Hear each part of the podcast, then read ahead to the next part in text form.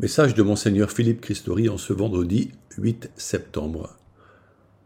La naissance de Marie, commencement discret du projet de salut.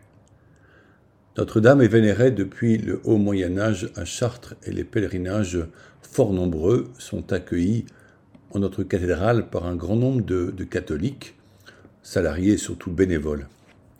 Qu'ils soient tous remerciés pour les permanences effectuées durant l'été qui ont permis à tant de visiteurs de tout pays de découvrir le trésor merveilleux de ce lieu spirituel, la présence de Marie, nous accueillant et présentant son Fils Jésus, source de toute sagesse.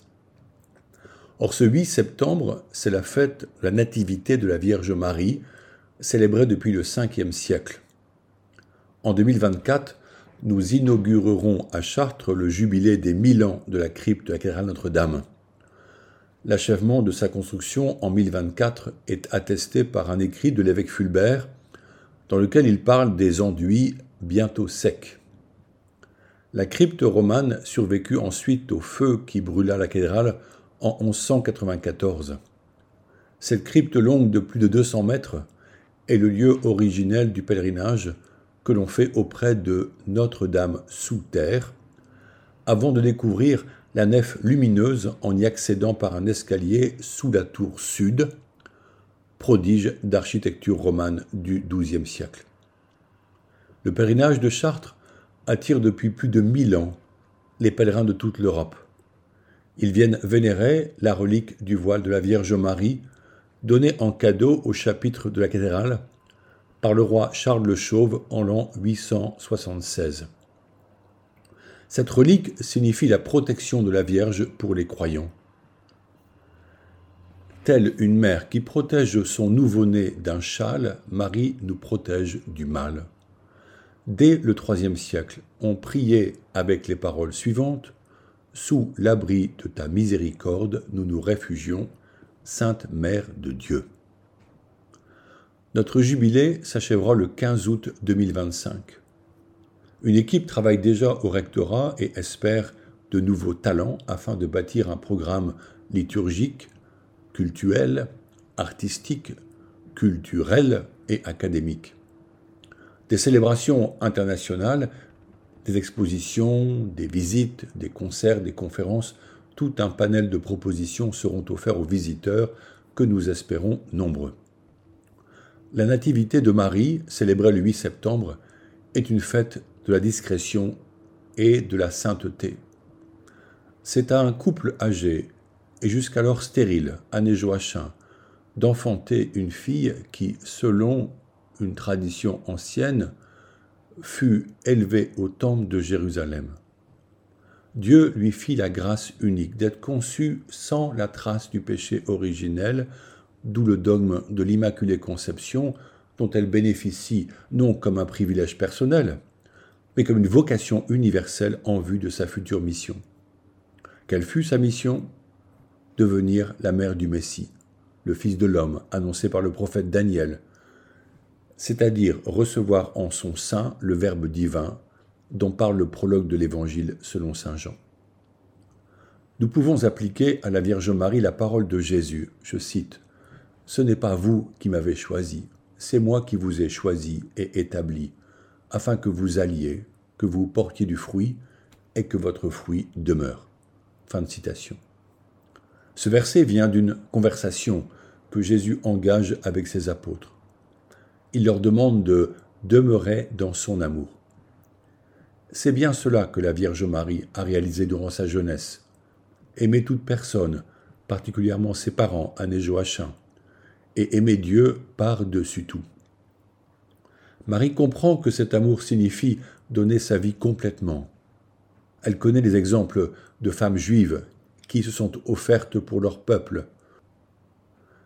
Esther, reine à Suse, qui résiste à la menace d'extermination orchestrée par Amant, le ministre de son époux. Judith, qui va courageusement au devant d'Holoferne, chef de l'armée assyrienne du roi Nabuchodonosor. Yaël, qui tue Sisera, le chef de l'armée cananéenne, et qui délivre son peuple. Dans l'Ancien Testament, Nombreuses sont les femmes qui participent au projet divin en faveur du peuple hébreu. Ruth, la Moabite, qui fut l'arrière-grand-mère du roi David.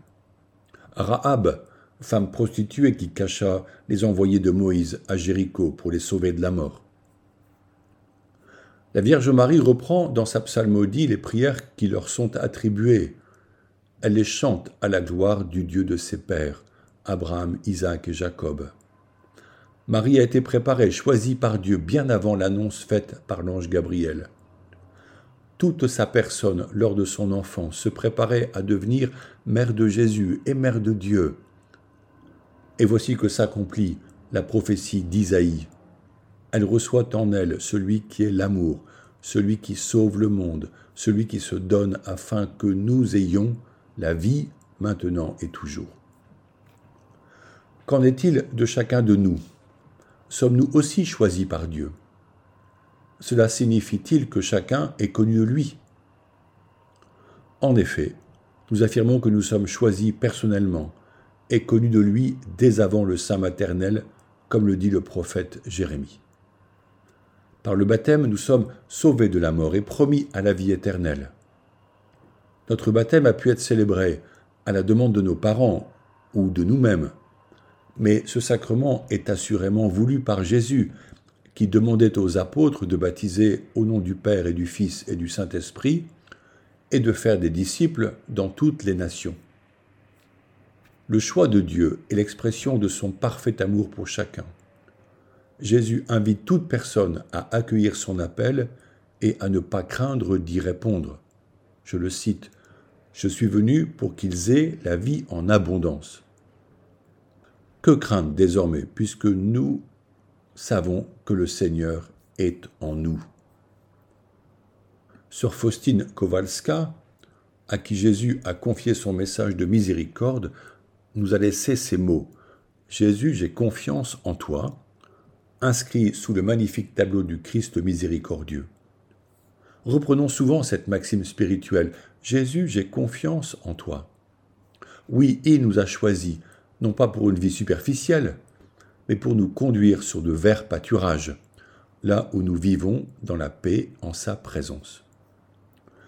Il faut néanmoins ajouter que suivre Jésus en cette nouvelle année scolaire ne nous épargnera pas le poids du jour, mais en faisant confiance, nous expérimenterons que son joug est doux, son fardeau léger, car il le porte avec nous. Si nous nous associons dans nos communautés en vivant des rencontres fraternelles, telles des maisonnées ou des groupes bibliques, en priant les uns pour les autres, cela nous fortifiera. À ce sujet, le père Étienne Grenet a écrit un petit livre précieux, La prière des frères, que vous découvrirez avec intérêt afin d'exercer cette forme de prière, soit en groupe, soit spontanément lors de rencontres informelles. Prier les uns pour les autres est une voie excellente pour attirer la grâce du Seigneur vers celui qui est fragile ou en besoin de soutien. Vivons donc la belle invitation faite par Saint Paul aux Colossiens. Je cite Puisque vous avez été choisis par Dieu, que vous êtes sanctifiés, aimés, par lui, Revêtez-vous de tendresse et de compassion, de bonté, d'humilité, de douceur et de patience. Fin de citation.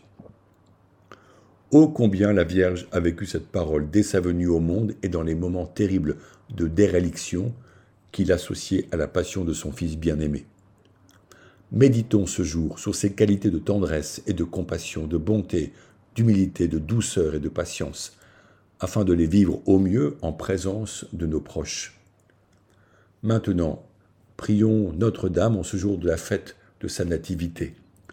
Avec sa venue au monde, commencez dans la discrétion le projet de salut qui atteint dorénavant le monde entier, car personne ne peut être sauvé en notre humanité, hormis par son Fils Jésus.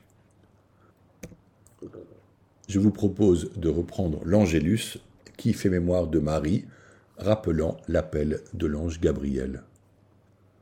L'ange du Seigneur apporta l'annonce à Marie, et elle conçut du Saint-Esprit. Je vous salue Marie, pleine de grâce, le Seigneur est avec vous. Vous êtes bénie entre toutes les femmes, et Jésus, le fruit de vos entrailles, est béni.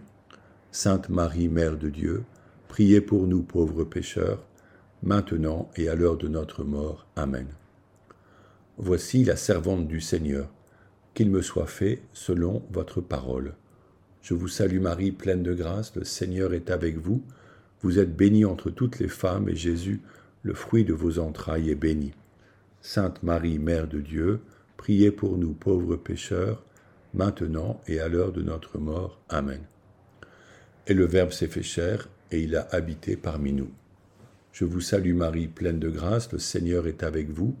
Vous êtes bénie entre toutes les femmes, et Jésus, le fruit de vos entrailles, est béni. Sainte Marie, Mère de Dieu, priez pour nous pauvres pécheurs, maintenant et à l'heure de notre mort. Amen. Priez pour nous, Sainte Mère de Dieu, afin que nous soyons rendus dignes des promesses du Christ. Prions. Que ta grâce, Seigneur, se répande dans nos cœurs par le message de l'ange, nous a fait connaître l'incarnation de ton Fils bien-aimé. Conduis-nous par sa passion et par sa croix jusqu'à la gloire de la résurrection, par le Christ notre Seigneur. Amen.